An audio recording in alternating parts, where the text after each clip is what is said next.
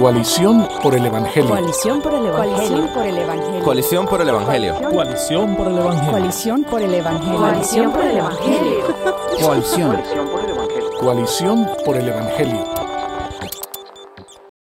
El diezmo está presente en el día de hoy o es algo del pasado. De nuevo, esto es otra de esas áreas uh, o controversias que ha circulado por mucho tiempo.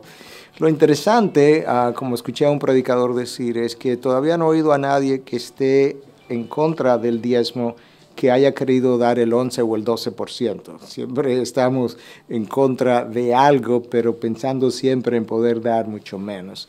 Eh, quizá a manera de ilustración esa, esa introducción, pero la realidad es lo siguiente. Eh, Dios estableció un sistema tributario en el Antiguo Testamento uh, que se conoció como el diezmo. El diezmo no era simplemente destinado para las cosas que a veces pensamos limitada exclusivamente a la iglesia, sino que había un 10% para los levitas que no tenían manutención, no tenían salario, no tenían ingreso.